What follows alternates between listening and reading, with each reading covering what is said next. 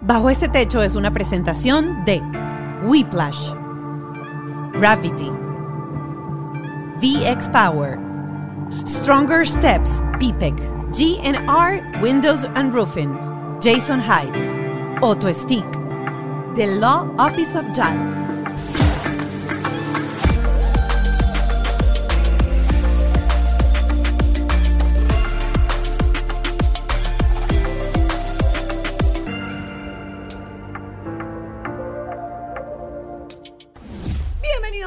Techo. Ojalá, ojalá que sí, ojalá que no, ojalá que sí, ojalá que no. ¿Qué es eso?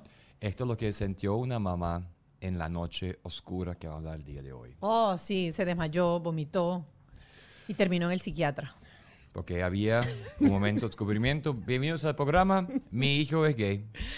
Así es, eh, vamos de una vez con nuestros aliados. Este programa no sería posible sin la gente de Whiplash, nuestra gente digital. Sin Gravity, nuestro espacio, nuestro equipo, nuestra gente que hace esa producción posible. Nuestro productor, Ken Medina. Y Ale Trémolo en la producción ejecutiva. Así es. Nuestras redes sociales, recuerden, arroba bajo este podcast está Ralph Kinner, Y arroba la Pascualoto. con Q y con doble T. Con Q y con Q, U, A, L. O, me preguntó en el aeropuerto cómo se llama su esposa. Y yo, P, A, S, P de Paula, A de América, ese de ya tú sabes. Q, Q de Quito, U de Ulala. L de Lola. Miren, este... Y vamos a invitarles a, primero, darle, darle clic a la campanita, hay que decirlo, y al. Patreon, donde vamos a dar eh, información adicional con un terapeuta. Hoy con Belkis, pero hablamos del tema para darte más herramientas. Así es. Y bueno, nuestros invitados del día de hoy, Oscar Alejandro, youtuber, tiene más de 1.4 millones de seguidores en su canal de YouTube, comunicador, y viene acompañado de su mamá, Nancy, Nancy. Martínez. Eh, y hoy tienen una historia maravillosa que creo que si queremos promover la inclusión, si queremos promover eh, tener un mundo mucho más empático y que la verdad aceptemos lo diferente, porque como dice Belkis Carrillo, lo diferente está bien, lo diferente es normal. Tenemos que escuchar el programa de hoy. Aquí vamos. ¿Oh, sí? Muchísimo. ¿Con mi mamá o con- conmigo? No, con tu mamá. Es, me pasa, casi nadie tiene nada en común conmigo. Bueno, aquí estamos ya sentados bajo este techo con nuestros invitados del día de hoy. Mira, salieron de un avión porque estaban de viaje y cuando van a su Instagram van a ver las hermosas fotos de San Francisco pasando por ese Golden Gate con su mamá que da envidia. Pero se fueron sobre Dallas y están llegando corriendo para compartir su historia con nosotros. Así, Así que es. gracias por estar, Nancy. Nancy Martínez y, Y Oscar, Oscar. Alejandro, bienvenidos a Gracias. bajo este Eh, techo. Por favor, aunque yo sé que suena muy cliché, Sí. no hay ninguna cámara escondida por aquí, ¿verdad? No, la hay, no, la hay, la tengo No, aquí sí bien hay, en- sí, sí, ¿Ya hay cámara sí, escondida? sí, hay varios y vamos a sacar aquí provecho de ese momento. Mira, viajando con la mamá. Me encanta. Con la mamá. ¿Se puede viajar chévere con la mamá? Por supuesto que sí, aparte que es súper divertido, ves otra perspectiva de la vida, porque uno cree que se la sabe toda más una, pero resulta ser que hay 28 años detrás antes que yo naciera y todos esos datos curiosos me los da mi mamá. Porque a, a veces dice, y dicen por ahí que uno no debe ser amigo de los hijos, porque cuando uno es amigo de los hijos es más complicado ejercer la autoridad. No, y amor, el padre esa está para mal. ejercer No, la autoridad no. porque uno a veces le va a tocar decir no. No, no, ya va, ya va, ya va, ya va, ya va, mi, mi amor, mi amor, Ajá, ya va, pon la cámara. Eso lo leíste mal. Mira, ¿en qué momento tu mamá empezó a ser amiga? Porque dice el libro que a los veinte y pico ya uno se convierte en amigo y antes eso era diferente. Ahí va Mónica, pero yo quiero el viaje. En el viaje, ¿quién es el que empuje y quién es el que... Ajá. De, de tú, preséntate, Bueno, bienvenida. porque mi nombre es Nancy, la mamá de Oscar, y hay algo que pasó. Yo primero fui su mamá, pero ahora yo soy su hija. ¿Cuándo pasó eso, Nancy? ¿Cuándo pasó Bueno, ese, ese eh, brinco? Como de unos 10 años para acá. ¿Te parece? ¿10 años? Sí, como 10 años, que entonces, mamá, viste, te quedamos para tal bar. Ajá, pero ¿qué me pongo? Esto, esto, esto. Ajá, pero ¿qué digo? Esto, esto, esto. Ah, pero ¿qué hago? Esto, esto, esto. Está bien, pues. Ahora, ¿te gusta ser mi hija? Es que tengo que ser tu hija porque no sé comprar un pasaje, no sé montarme en un avión sola. O sea, y lo he hecho, lo he hecho. Pero o sea que tengo, por los momentos me acabo de enterar que tengo un buen rol de papá, que no sabía. bueno. O sea, eres, ahorita tú eres el proveedor y eres el que organiza y gerencia Ajá. absolutamente ¿Quién, todo. quién dice, hoy nos paramos a las 9, vamos a comer? Oscar, ese eres Oh, tú. yo. Ok, claro, Sí. claro. ¿Qué vamos a hacer mañana? Recuérdate el micrófono, Nancy. Le ¿Qué vamos a hacer mañana? ¿Qué hora nos levantamos mañana? ¿A dónde vamos mañana? Es Oscar ahora. Qué maravilla tener una relación así de cerca y disfrutar juntos. Eso es lo máximo. O sea, me parece que No, eso y, es... Y, y piensan que yo me estoy cansando o que yo estoy fastidiando. No, yo estoy presta a lo que salga, a lo que salga y a lo que. Me gustaría de- tener una relación más cercana porque aquí revelando secretos para quien no lo sabe, mi mamá vive en Venezuela, vive Ah, sí. en Valencia, en la casa donde nosotros nos criamos de toda la vida. Entonces sí tenemos una relación muy cercana de mucha confianza porque nos hablamos casi todos los días, frecuentemente, pero mi mamá sigue viviendo en Valencia, en Venezuela y coincidencialmente está aquí en Miami por el accidente que tuve la semana pasada con mi brazo, que me está ah, cuidando muy bien. Después de dos días de esta grabación de este podcast, voy a ir a una cirugía en un hospital y va a ser ella quien me va a Ah. cuidar. Ah, te toca cirugía y Me, todo. me toca cirugía, así es. Oh. Entonces, Oh, esta es una Si coincidencia. quieren ver cómo fue el accidente, vayan a su canal de YouTube. Suscríbanse, ¿ok? y, y ahí van a ver porque él tiene uno de los videos en donde cuenta absolutamente todo, cómo fue el, el- el- el accidente, quién fue el causante del accidente. Eh, a ella no le pasó nada. No. Ah, no, yo A no estaba- yo no, no no, estaba. no, a la bicicleta. Ah, la bicicleta quedó intacta, Mónica, intacta. Yo fui el que corrí con las consecuencias. Pero bueno, ahora te voy a decir algo. No sé si vamos a detenernos en el tema del accidente, pero la que más está disfrutando de todo esto es mi mamá. Está aquí en Estados No, Unidos. pero todo el mundo diría que, es que yo estoy contenta porque te fracturaste. Pareciera, no. pareciera, pareciera que vas a calcular que dos veces mínimo mi papá hace algo para que me vengas a cuidar y te traiga a Miami. Y traiga. Pero mira, arrancan, arrancan, ajá, hace 10 años él se puso como chévere. Porque ella dijo eso, ¿no? Hace 10 años Oscar, papá, Oscar se convirtió en algo más chévere. ¿Cómo fue esto, eso antes? Porque eso queremos hablar el día Cuando de hoy. eras la mamá de Queremos como que ver cómo eran los primeros 10, Y lo que 15 pasa años. es que yo no sé, yo nunca dejé de ser niña. Yo sigo siendo niña. Entonces, yo al ser niña, yo era hermana de mis hijos. Y los, aco- los co- acompañé en todo lo que ellos quisieran Ujú. hacer. Por lo menos en el caso de Oscar, eh, nació comunicador. Él nació comunicador. Nació Hablaba por los codos, como Ahora, dice Sí. Venezuela. ahora que hablas de lo de comunicador, eh, nosotros, la generación de nosotros, no un poquito mayor que Oscar, pero bueno, no importa, eh, crecimos en una sociedad en donde los papás decían, usted va para la universidad y se me gradúa y me cuelga ese título en la pared, así no lo vaya a usar, usted me lo cuelga. Estaban siempre como empujándonos a tener esas carreras súper formales y no un oficio de repente. Y hoy en día, o sea, este niño es un youtuber. Este niño vive de comunicar, pero vive de comunicar no en un medio tradicional ni es periodista. ¿Te causó en algún momento alguna cosa así como que, bueno, pasaste tantos años ahí en la, en la universidad estudiando, ahora te vas a dedicar a, a- a grabar una camarita y a subir? No, es que al contrario de lo que tú dices, que los padres de tu generación empujaban a ir a la universidad, mi generación, por lo menos la que yo viví, en mi casa, mi mamá no quería que yo fuera a ir a la universidad. ¿Por? Porque eh, la felicidad para mi mamá consistía en que no me pasara nada. Ok. Ok. Si no me pasa nada, entonces... Que, Estás segura. Ya, Estás segura, no pasa nada. Cásate y se ama de casa y ten tus hijos. Exacto. Y entonces mi mamá me obligaba a, a lavar, a planchar, porque me iba a dejar el marido si yo no hacía eso. Y vas a ser maestra como toda tu generación, mis tíos, mis abuelos, todos fueron maestros. Y no tengo nada con eso, pero yo quería ir a la universidad. ¿Y qué hiciste tú con tus Me hijos? gradué. Porque sí, no, entonces yo quiero, yo quiero que mis hijos no vivan esa represión que yo viví. Yo fui, me gradué de bachiller y ahora mi mamá me obligó, obligada, a sacar bachiller docente. Ok. Y entonces, pero me reunía con mis amigas de- del colegio y me, me- me traían el cuento del autobús de la universidad, lo que pasó ayer. Y, y yo me estoy perdiendo todo eso. ¿Cómo es eso? ¿No? Entonces le dije un día a mi mamá, mamá, ¿sabes cómo es la cosa? Que yo voy para la universidad. Y yo me voy a graduar de la universidad. Entonces mi mamá le comentaba a mis tías por detrás, esa está para la universidad, esa va a regresar mañana. Esa no va a soportar el trote. Todos los días, todos los días, todos los días, y regresé con el título. Ahí Odontólogo. tienes, sí. Odontólogo. Y entonces con esa, con esa presión atrás dijiste, yo lo voy a hacer todo diferente. Yo lo quiero hacer todo diferente. ¿Y qué fue tu meta? Dijiste, yo voy a ser una mamá abierta, una yo mamá no quiero, eh, mi escuela, yo quiero ser la escuela de lo que no me pasó a mí. con tanta restricción. Entonces yo quiero que mis hijos vivan lo que yo no viví. ¿Y qué quieres tú hacer? Comunicador. ¿Qué pasó? ¿Por qué estudié odontología? Porque mi mamá me dijo, ok, te complazco en que estudies en la universidad. ¿Qué quieres estudiar? Comunicación, que se le llamaba periodismo. Ah. Pero era en la católica o en la central y nosotros somos de Valencia. No, estudia aquí lo que sea, pero yo, tú no puedes ir a Caracas. Ah. Es que no me dejaba salir ni a la esquina en Valencia, ¿cómo iba a pretender yo y soñar de ir a Caracas a estudiar en la central o en la católica?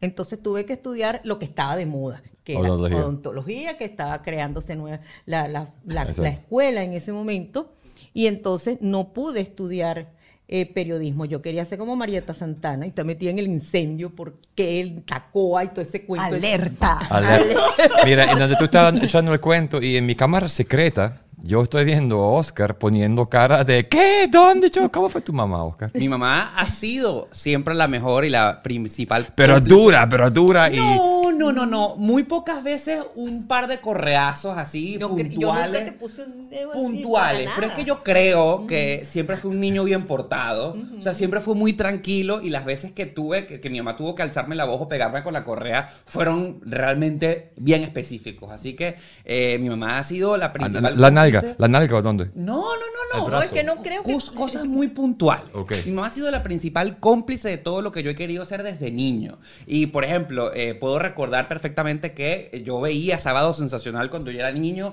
Mamá, yo quiero ir a donde trabaja ese señor.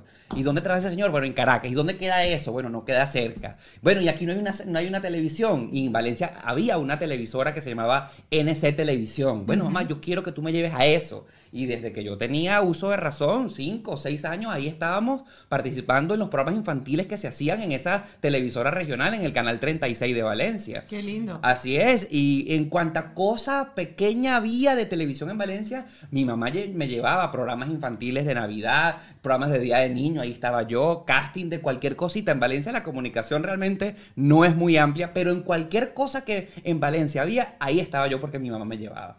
Así que ella era la principal cómplice de todo lo que me pasó. Inclusive, estas son anécdotas que estoy echando porque que estaba eh, aprovechando que estás acá. Eh, en, la- en el bachillerato, estando en cuarto y quinto año, lo más cercano a la comunicación que existía en Valencia era la radio. Y mamá, yo quiero ir para la radio. Y ella me dejaba que después del colegio yo me fuera a la Mega 95.7 a hacer qué? A nada, a ver, a ver, a que me dejaran producir cualquier cosa, a tener pequeñas participaciones, pero nunca me castró la posibilidad de que yo me quedara hasta tarde en la radio porque yo quería simplemente estar allí. Así que mi mamá siempre fue la principal cómplice de todos mis sueños. Y sigue siendo. Qué bonito. No, y él ensayaba mucho. Él le daba, por ser Gilberto Correa, se montaba en una mesa y salía ahí con ustedes, Gilberto Correa. Y bueno, ¿qué pasa? Cuando viene la oportunidad de los castings, y yo me enteraba ya por prensa o por televisión, buscamos niños entre edades y edades, edades para tal cosa, venga al casting. Bueno, yo me llevaba mi silla de extensión de estudiante, mi libro preferido del momento, porque yo sabía que eso era para largo. Bueno, y, y todos los, los papás, mi hija es la que va a ganar porque ella canta, usted no la ha visto cantando. Y mi hija es el que va a ganar porque es que él baila. Y yo, ok, sí, señora, estoy, sí, está bien. Entonces, cuando salía Oscar en el casting, que siempre nos ponían una televisor por fuera para que no viera, ay, no, este es el que va a ganar.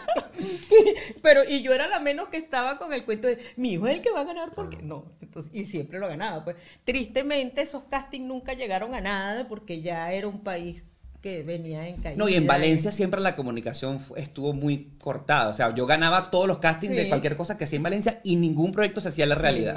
Sí, no, en serio. Quedó Claro, el proyecto. quedó Pero eso así. siempre, eso siempre es, es práctica, son horas de vuelo, Sí. quieras o no, y, y es una maravilla, porque también te iba reforzando la autoestima. Absolutamente. Porque cada vez que uno queda en un casting, uno se siente así como que, que ven el próximo, ya estoy aquí. Así es.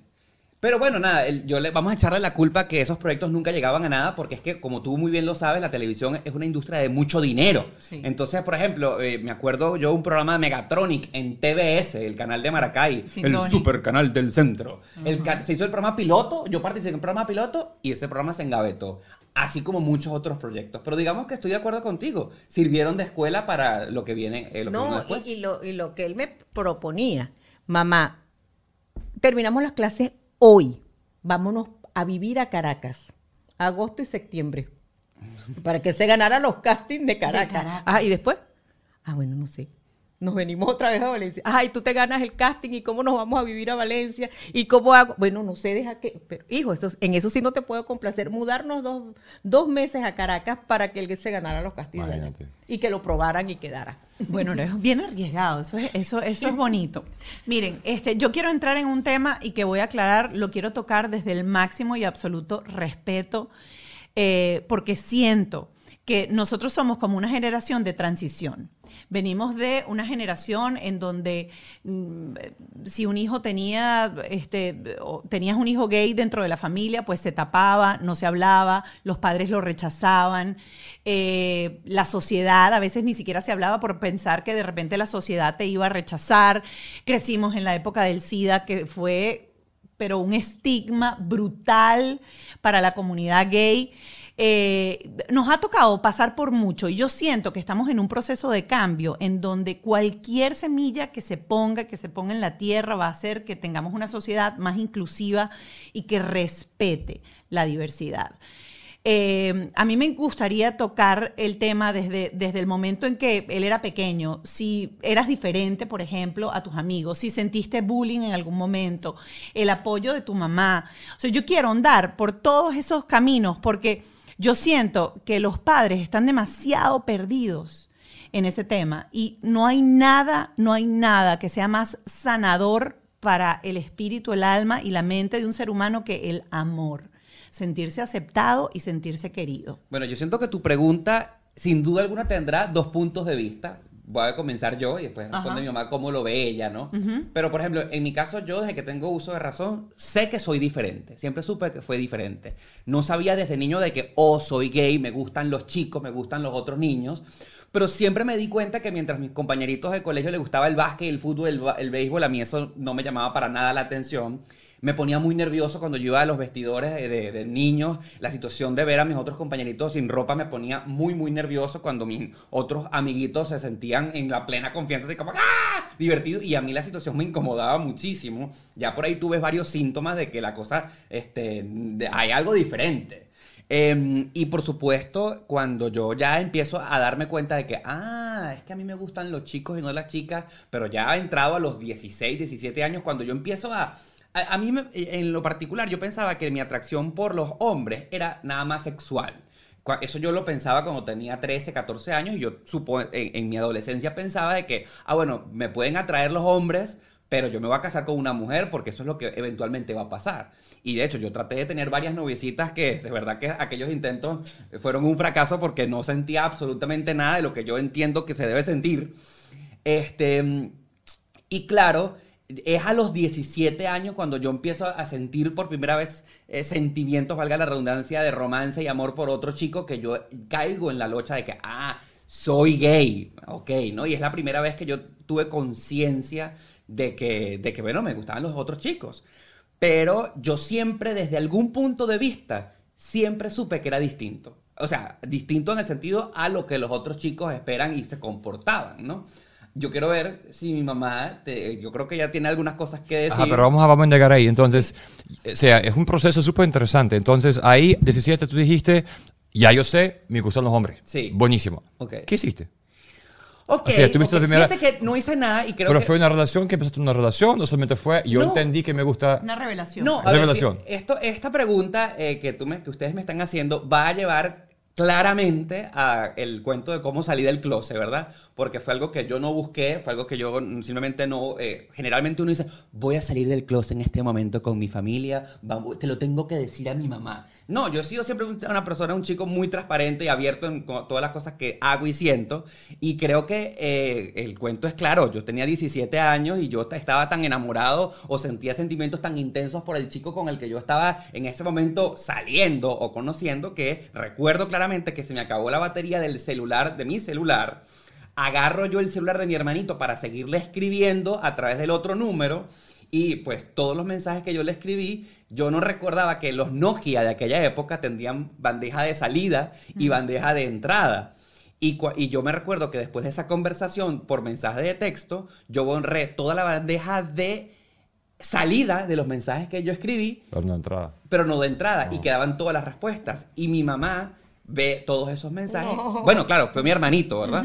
Fue, mira, mamá, como que Oscar, mira que estos mensajes que Oscar Sí, escribió. Fue terrible ese día porque oh, Arnaldo me dice, mamá, mira esto.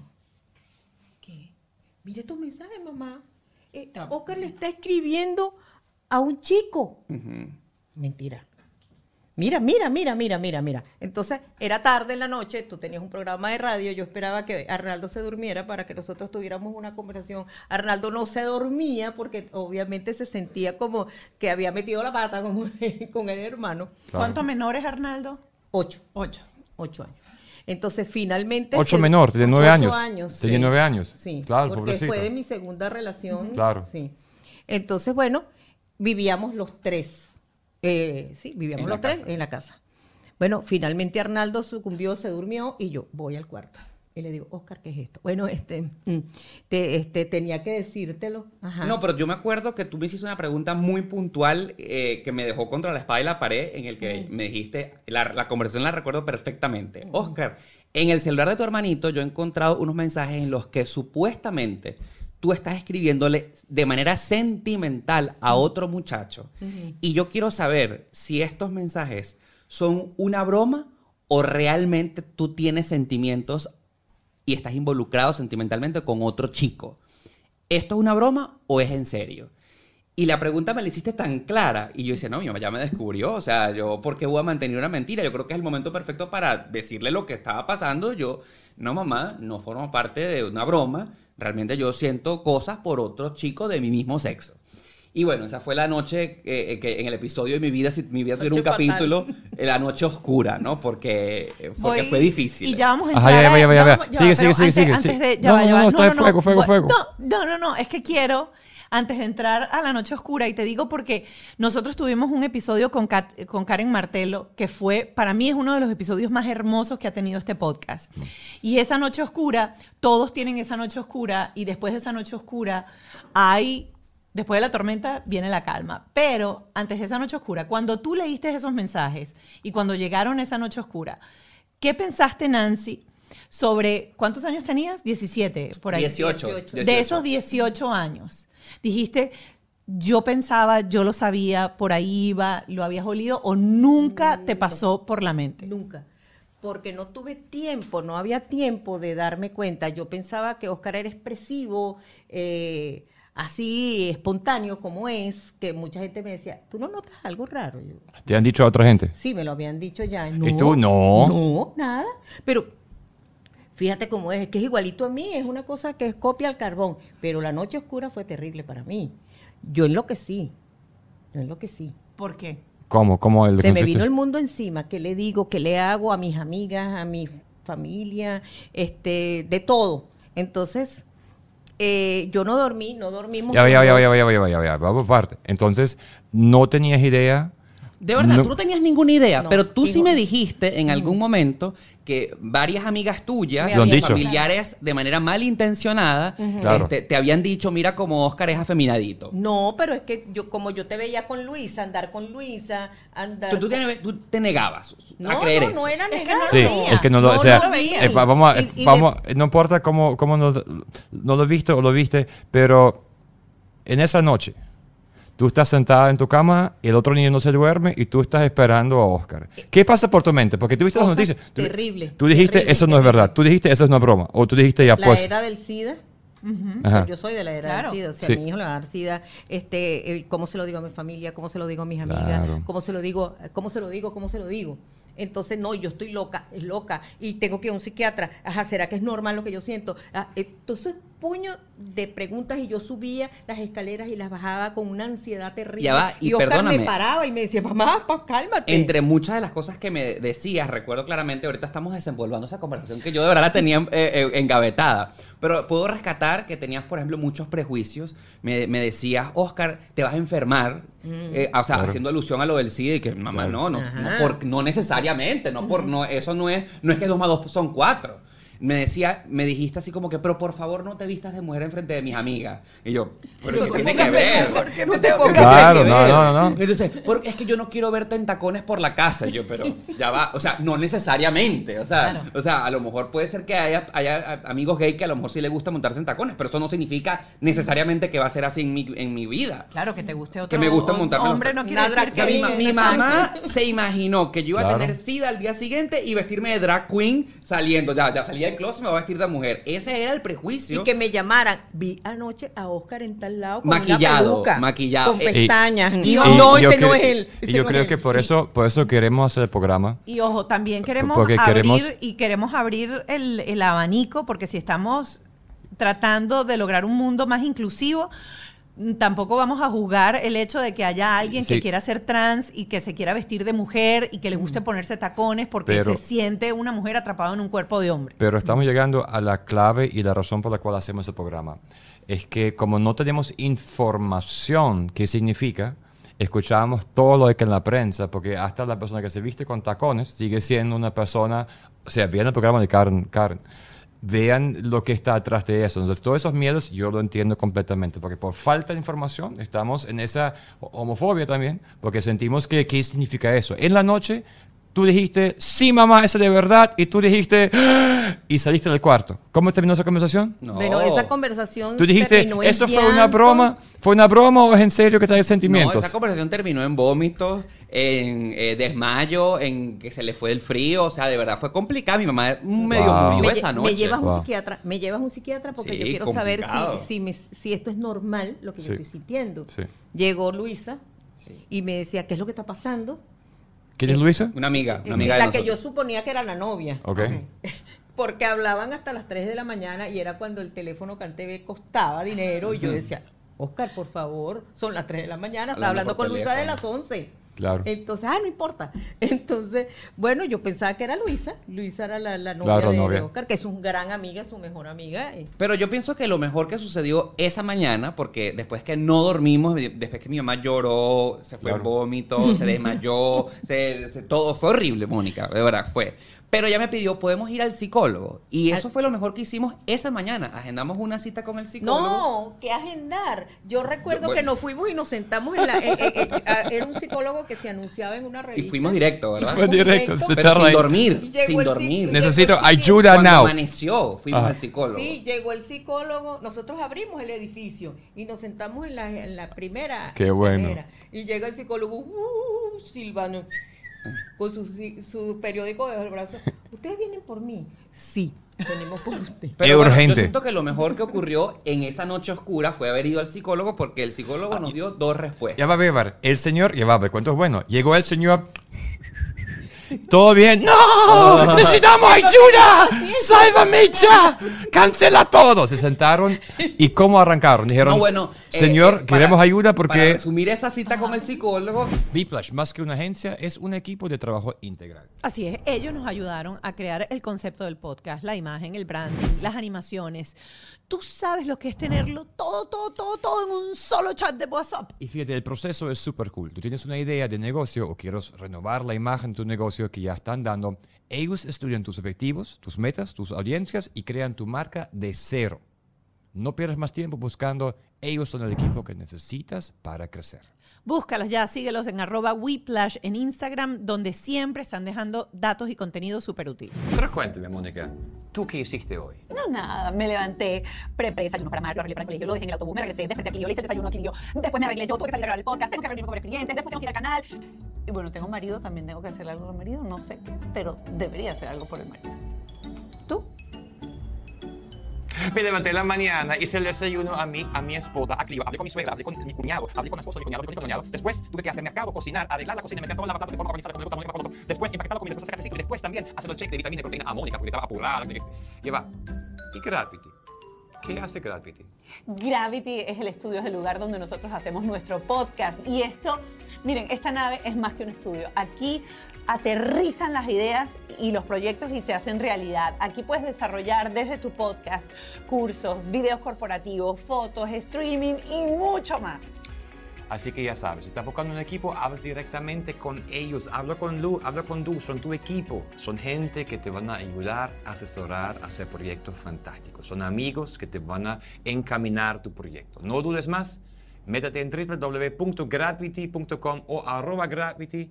Habla con ellos. VX Power es la plataforma vibratoria número uno del mercado. Me la está robando alemán. Con su novedosa tecnología a través de la vibración transmite contracciones a los músculos más rápido que cualquier otro ejercicio. Lo mejor de todo es que tú en 10 minutos puedes hacer como si estuvieras una hora en el gimnasio, siempre y cuando hagas ejercicio sobre la máquina, no nada más para que te sientes ahí. Nah, puede hacer más de 200 perso- posiciones según tu objetivo. Tiene programas automáticos para adelgazamiento, tonificación y musculación que van desde la terapia física hasta el entrenamiento deportivo, pasando por la estética.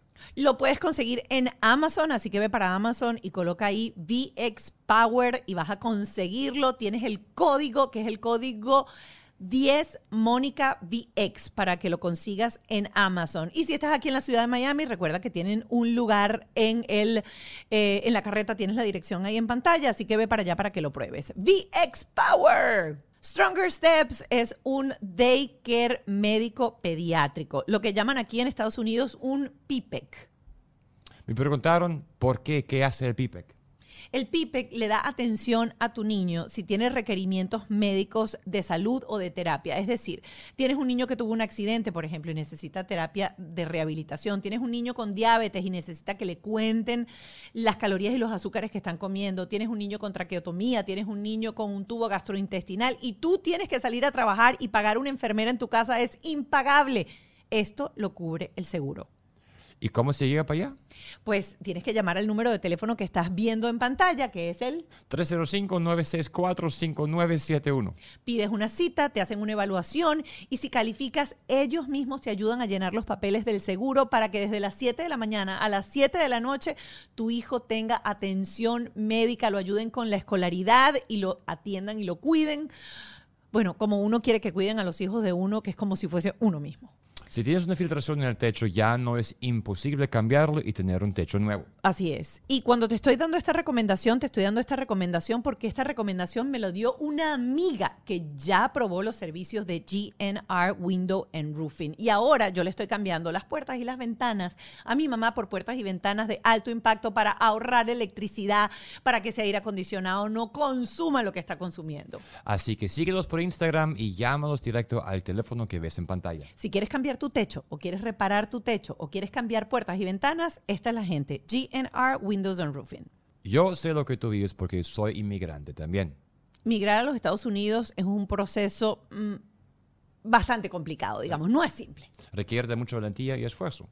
Sabemos que llegar a un nuevo país puede generar miedos y temores, pero también uno está cargado como de esperanza. Empezar esta nueva etapa de la vida puede ser mucho más sencillo si, si tienes la asesoría legal adecuada. Por eso te vamos a recomendar al abogado Juan Antonio Lozada de Law Office of JADA.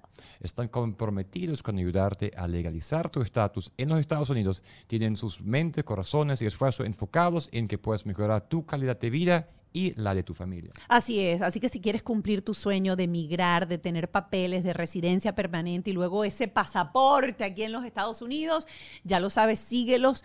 Tienen algo que se llama cafecito migratorio, en donde todos los días a las 8 y 30 de la mañana, de lunes a viernes, les van a regalar información súper valiosa. Síguelos en Instagram. Arroba The Law Office of JAD. Tú mira esa cita con el psicólogo, tuvimos por una primera cita en conjunto en donde él me dijo, Oscar, ¿tú sientes que estás mal? No. ¿Tú eh, consideras que estás enfermo? No. ¿Tú consideras que necesitas ayuda? No. Eh, ¿A ti te gustan los hombres? Sí. Entonces el psicólogo le dijo, mira, esta es la mayoría de las citas que yo tengo diariamente en mi consultorio. Vamos a separarlos. Entonces a mí en lo individual me dijo, Oscar, claramente a la que vamos a tratar en esta cita es a tu mamá. Tú estás bien. Contigo no hay nada que hablar. Pero sí te tengo que dar un dato importante. Tu mamá está viviendo un proceso de un luto. Un duelo. Un, du- un luto. ¿A ti se te ha muerto un familiar hasta este momento? En ese momento no se me ha muerto nadie. Me dice, no, no se me ha muerto nadie. Bueno, se acaba de morir la primera persona conocida. Y el psicólogo me dijo, ¿se le murió a quién? A tu mamá. No tú, se le murió una ilusión. Se le murió la ilusión que las mujeres tienen generalmente cuando nacen, que es, nacen, crecen, se reproducen, se casan, y cuando tienen su hijo, ese hijo va a crecer, ese hijo lo van a llevar al altar, al matrimonio, ese hijo va a tener hijos, tú vas a ser abuela, y eso acaba de morir esta noche. Y tú tienes que respetar ese duelo porque mi mamá, a tu mamá que tiene toda su vida esperando ese momento, esa ilusión se acaba de romper. Y no se la acaba de romper tú, tú no eres el culpable de eso, ya está muy confundida. Entonces, como luto y como duelo al fin, tú tienes que respetar y asumir la misma conducta de la muerte de un familiar. ¿Qué significa eso? Cero música en la casa, cero alboroto, por favor, en la medida de lo posible, no recuerdes lo que está pasando, que sea ella que te pregunte cuando necesite y cuando se sienta conectada averiguar algo más, no llegues tarde, no eh, evita cualquier molestia, sé comprensivo con ella. Y te voy a decir algo, si, si tú sigues al pie de la letra todo lo que yo te estoy diciendo, en aproximadamente tres meses las cosas van a comenzar a sanar progresivamente. Pero dale su tiempo. Eso fue lo que el psicólogo me dijo a mí. Y Pero yo de verdad considero tremendo, súper tremendo valioso, consejo, sí. súper valioso Wow. porque yo de verdad asumí, Claro. eh, asumí ese luto en la casa. Lo entendí perfectamente. Sí. Y yo creo que antes de los tres meses que el, que el psicólogo pronosticó, ya las cosas en la casa estaban bastante bien. Yo no sé qué fue lo ¿Cómo que fue tu- cómo Silencio el grande. proceso, Nancy, Nancy? cuéntanos. Bueno, cuando él habla conmigo, me dice lo mismo. Hoy se te murió eh, el nieto que querías, el nieto biológico. Se te murió la entrada al altar con aquel hijo que se lo ibas a entregar a la novia. Se te murieron muchas cosas y de paso crecen muchas dudas de se va a enfermar, le va a dar sida, le va a dar esto. Bueno, aquí cabe lo siguiente. Él no va a cambiar, porque ya yo sé que es él, está definido, no es una duda, no es nada. La que tiene que cambiar y ver las cosas distintas eres tú. O lo ves distinto o mueres en el intento. Ok, pero fue algo muy trascendental y aquí sí quiero hacerle énfasis a, una am- amiga, compañera de oficina.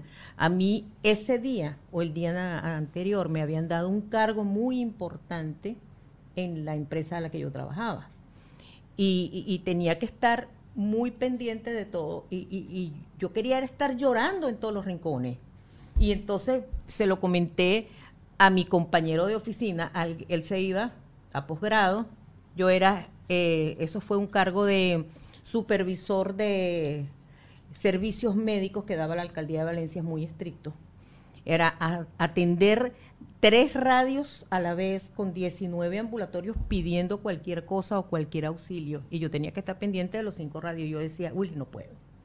No puedo, yo no puedo. O sea, pasó esto y esto y esto anoche y, y yo no puedo. Pero entonces el, el saber que yo tenía mi responsabilidad y quería mi cargo, me hizo que yo tuve que salir as- así, a juro, de lo que estaba pasando. Y me veo mi compañera de al frente con quien tenía una amistad de compañera de trabajo normal, chévere, y me dice, epa, vamos para el cerrito. Cerrito era un... Nosotros trabajábamos dentro del Parque Recreacional Sur de Valencia. Y hay montañitas, eh, paisajes, jardines. Y en el cerrito debatíamos todo lo que estaba pasando. Y digo, ¿y por qué el cerrito? ¿Y qué está pasando? Vamos, vamos, vamos, vamos para el cerrito.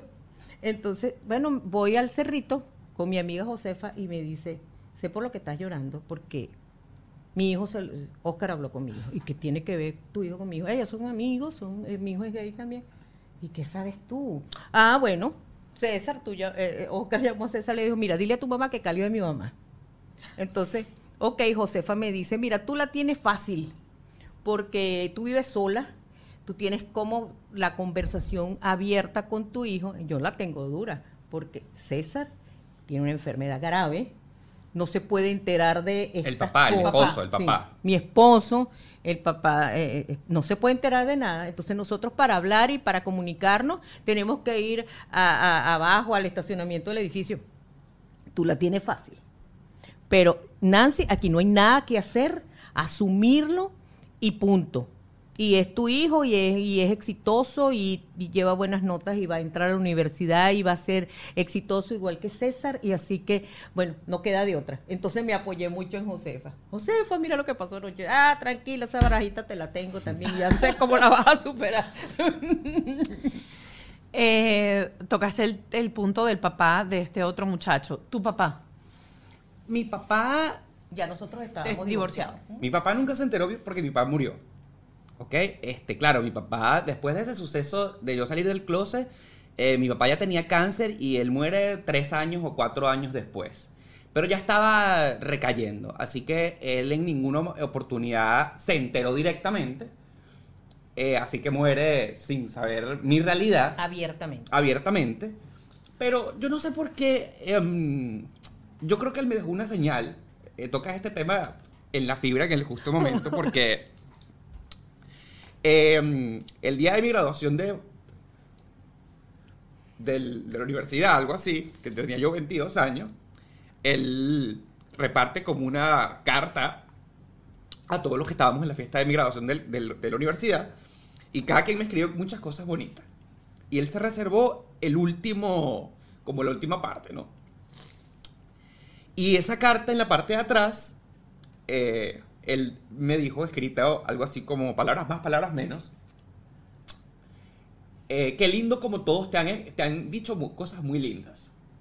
Pero déjame decirte que todos te, toda la gente te quiere por los logros que has, que has conseguido a lo largo de, de tu corta carrera, porque yo ya yo a mis 22 ya había trabajado en la radio, había hecho una cantidad de cosas, ¿no? Entonces, lo que la gente de felicidades, vas a llegar más lejos y tal.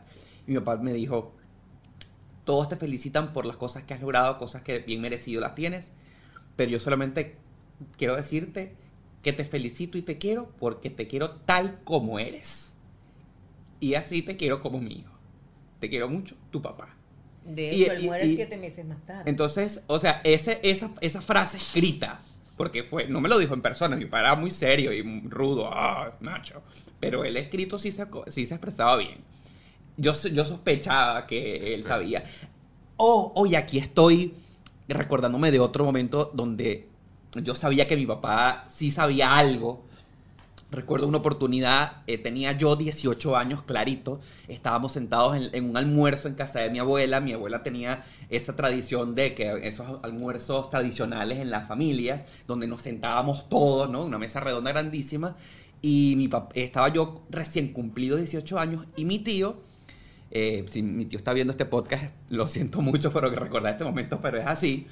Él dice, Oscar, acabas de cumplir 18.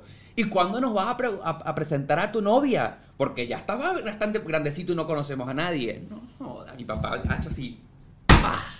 Ha estrellado la, mes- la mano con la mesa y me dice, que sea la última, la primera y la última vez que tú le preguntas cosas a mi hijo de las cuales él no se siente preparado. Cuando él nos quiera Ay, presentar una novia, nos la presentará. Pero quiero decirte, y esos esos dos, o sea, conversión de hermano a hermano viéndose frente a frente. Esas cosas ni siquiera se las he preguntado yo.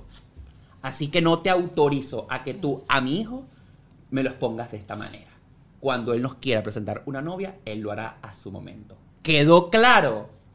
Que tengan todos buen provecho. Vamos a ¿Qué comer. sentiste tú en ese momento? Wow, Porque, fíjate, wow.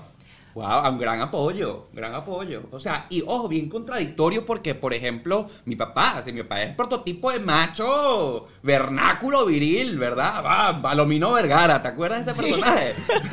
o sea, eh, mi papá era la persona que, que tú no tenías que tener miedo de las cosas que decía. Y fue muy contradictorio esos dos episodios que acabo de, contrarrestar de la imagen de macho vernáculo. Era de bigote, pelo, pecho peludo, de todo lo que tú te puedes imaginar, del prototipo de papá. Pero no, fíjate tú que en esos dos episodios él me defendió y él me dijo escritamente que él me quería tal como soy. Entonces yo creo que, que yo puedo dejarlo eh, eh, en paz ya hace ya 12 o 3 años de 12, 12, 12. años que murió de que yo creo que él, mi papá me quería como yo era, así. si tú tienes la oportunidad de decirle algo a los padres que están viendo hoy en día y que son Palomino Vergara. y que, o sea, ¿qué les dirías? ¿Qué hubieses querido tú que pasara antes de que tu papá muriera? Para que la gente no deje pasar tanto el tiempo, porque a veces no nos atrevemos porque tenemos muchas creencias limitantes en nuestra, en nuestra mente y dejamos pasar un abrazo hermoso, un apoyo no tácito, sino un apoyo dicho, que hubiese sido, según entiendo, y por, por- por lo que te toca la fibra, algo súper importante para ti. Bueno, a ver, yo no, yo no hablé directamente con mi papá en vida de esto porque primero de que todo no se dio la oportunidad. Si ya ve- veíamos que recordamos el momento de la serie del closet con mi mamá, fue algo que surgió. Yo no salí del closet porque lo busqué. Mi papá no se dio, yo le tenía mucho miedo a, la- a cómo él se comportaba en sus reacciones tan difíciles. Mi papá era grosero a veces, altanero, alzaba ese tipo de personas que alzaba la voz, de que imponía lo que quería. Así que te podrías imaginar que un tema como salir del closet, yo lo evité en todo momento y sobre todo ya en su último momento enfermo, yo no le quería causar este, o, eh, eh, No, la muerte, No, la pues. muerte por decirle esto, ¿verdad? Pero si yo le tuviera que decir a todos esos papás palominos Vergara, machos, vernáculos, que quieren imponer su, su testosterona de hombre, que mi hijo tiene que ser el macho que yo quiero que sea, porque es así. Yo creo que a mí no hay nada que me haga más feliz que ver a las personas que yo más, más amo sonreír y verlas felices. En sea lo que sea que hagan, la felicidad de una persona y un ser amado para mí es mi mayor felicidad. Macho, Palomino Vergara, papá, que me estás viendo en este momento a través de este podcast, si tú tienes un hijo que sospechas que sea gay o no que sea gay, yo quiero que tu satisfacción principal sea ver feliz a su hijo, sea lo que sea que haga, verlo realizado, verlo pleno, verlo feliz, contento, seguro de sí mismo. Independientemente de lo que sea, quiera, sea, sea, sea gay o quiera ser astronauta o quiera ser bailarín, si usted permite que su hijo sea feliz y llegue a todos los eh, sueños que quiera lograr, y lo más importante, con tu apoyo, esa va a ser la mayor satisfacción que tú puedes tener como ser humano, como papá. Ojo, qué horrible debe ser imponer eh, cosas porque yo quiero que, que tú seas así. No, la felicidad de nuestros seres queridos debe ser nuestra mayor recompensa, a mi juicio particular. Ahora, después de toda esa experiencia y de años de experiencia y con muchos amigos gays que todos salieron del closet, ¿cuál es la mejor estrategia? ¿Qué harías tú hoy en día? Con- si yo tuvieses, con tu conocimiento, hoy en día, 18 años, vives en Valencia, tu mamá no sabe, tu papá no sabe. ¿Qué estrategia es la más, la mejor, repensando el momento? ¿Qué harías diferente hoy en día para contar a tus padres eso? Tú dirías, el camino, o sea, el camino es ese. El camino es, mira, sentarme con ellos y decir que esto es así. O hay otra estrategia que estás viendo con el tiempo que resulta en una mejor transición para el luto de los padres. Porque lo que estamos escuchando es eso. Estamos hablando... El luto de los padres, Estamos porque- hablando de salir del closet. Sí. Ok, con respecto a este tema bastante particular, yo siento que hay que respetar el momento en el que sus hijos quieran hacerlo o no. Presionar a, hijo, yo estoy sospechando esto, hijo, yo te descubrí un mensaje. Bueno, lo de mi mamá fue porque era ya demasiado obvio, o sea, una cosa muy lógica que la estaba carcomiendo en la cabeza. Pero una sospecha, o yo, o yo creo, o eh, hostigamiento, no. Porque siento que salir del closet uno lo tiene primero que sentir y estar seguro. El proceso de descubrirse uno como ser humano no para todos es exactamente igual. Para unos lo descubren desde que tienen dos años, a otros les tarda toda la vida en descubrirlo y presionar a que a mí me dijeron, yo te vi, yo sospecho, yo hostigamiento, cuidadito que me sales con una vaina, cuida, te tengo esta actitud, te estoy viendo. Eso puede ser peor yo creo que la mejor estrategia puede ser respetar.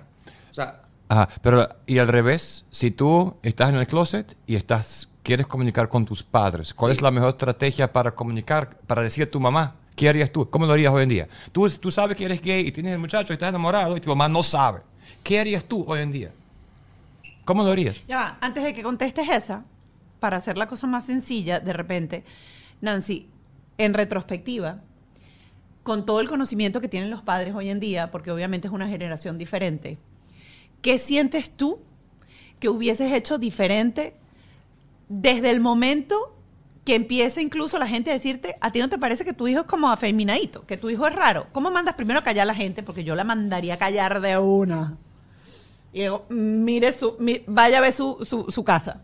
Y juzgue su casa. Déjeme a mí quieto. Y te lo digo porque pasa no solamente con eso, pasa con el autismo, pasa con, con todas las condiciones diferentes hoy en día. La gente se mete.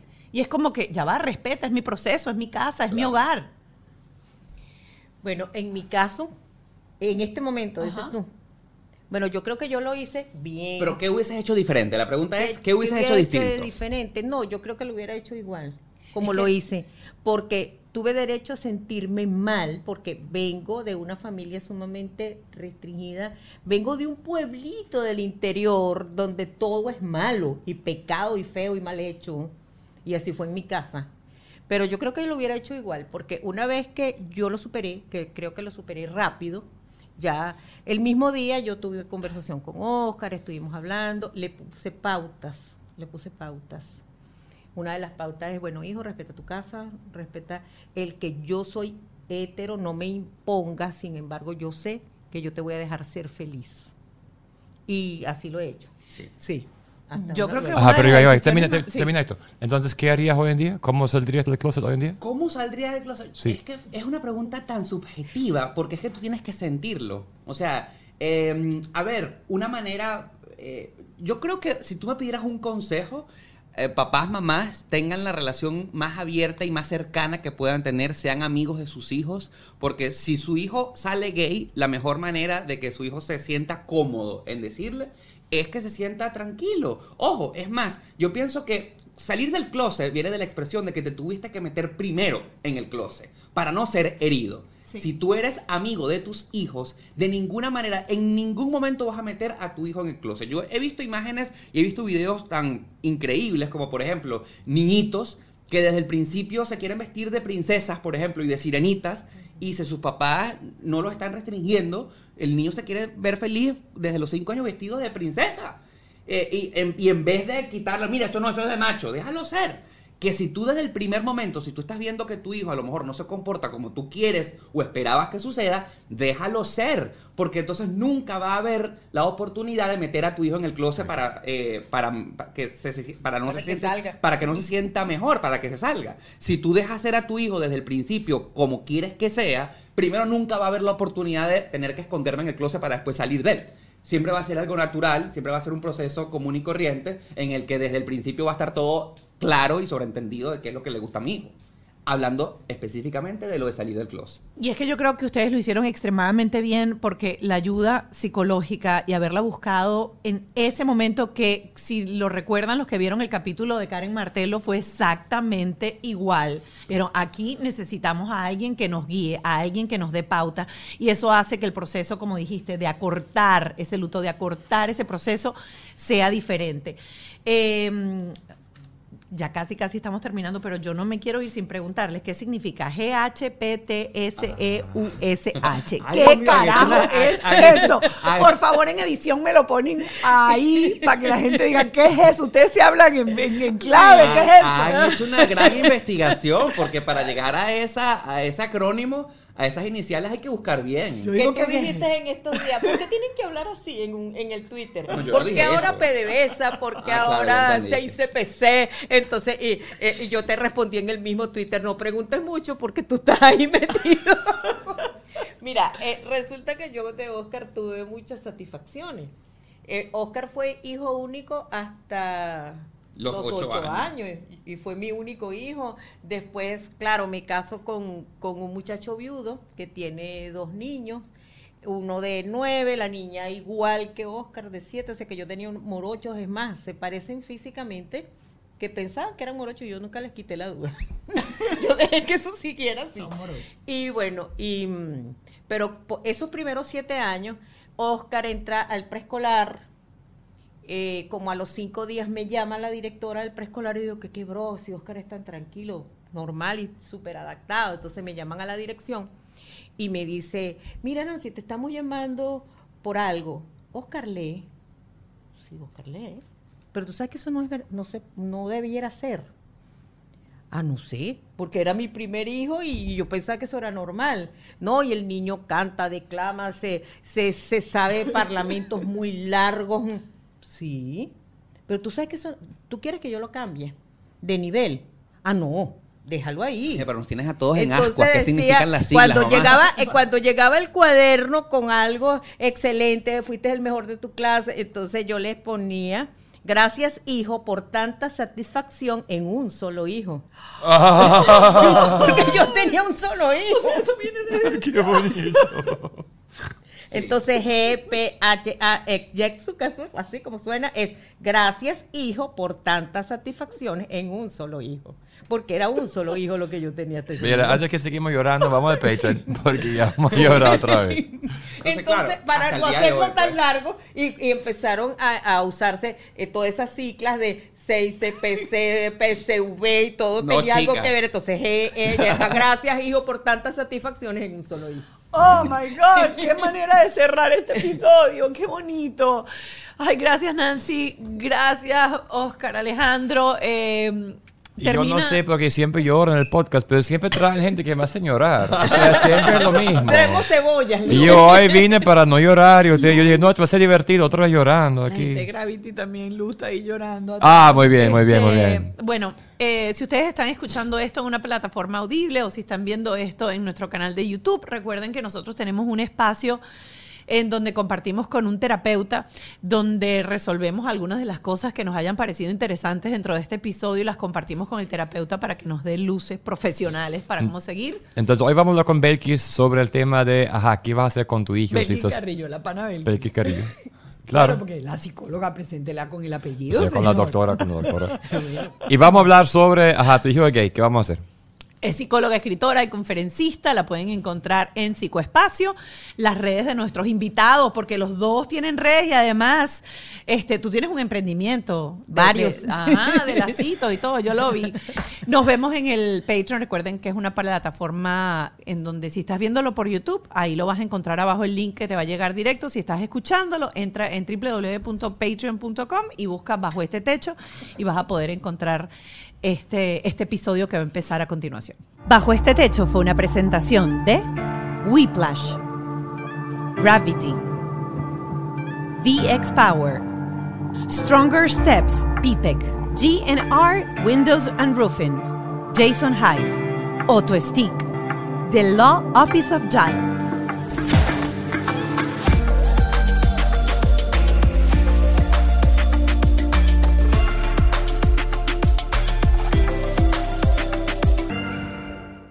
¿Estás listo para convertir tus mejores ideas en un negocio en línea exitoso? Te presentamos Shopify.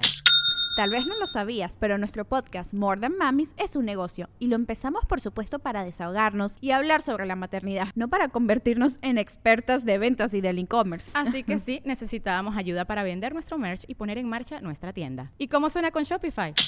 Llegó otra venta. Shopify es la plataforma de comercio que está revolucionando millones de negocios en todo el mundo. Ya seas un emprendedor desde tu casa o desde donde sea, Shopify es la única herramienta que necesitas para iniciar, administrar y hacer crecer tu negocio sin dificultades. Con Shopify puedo gestionar pedidos, envíos y pagos desde cualquier lugar, brindándote toda la información y estadísticas de tus ventas al detalle. Regístrate para un periodo de prueba con tan solo un dólar al mes en shopify.com barra sonoro, todo en minúsculas.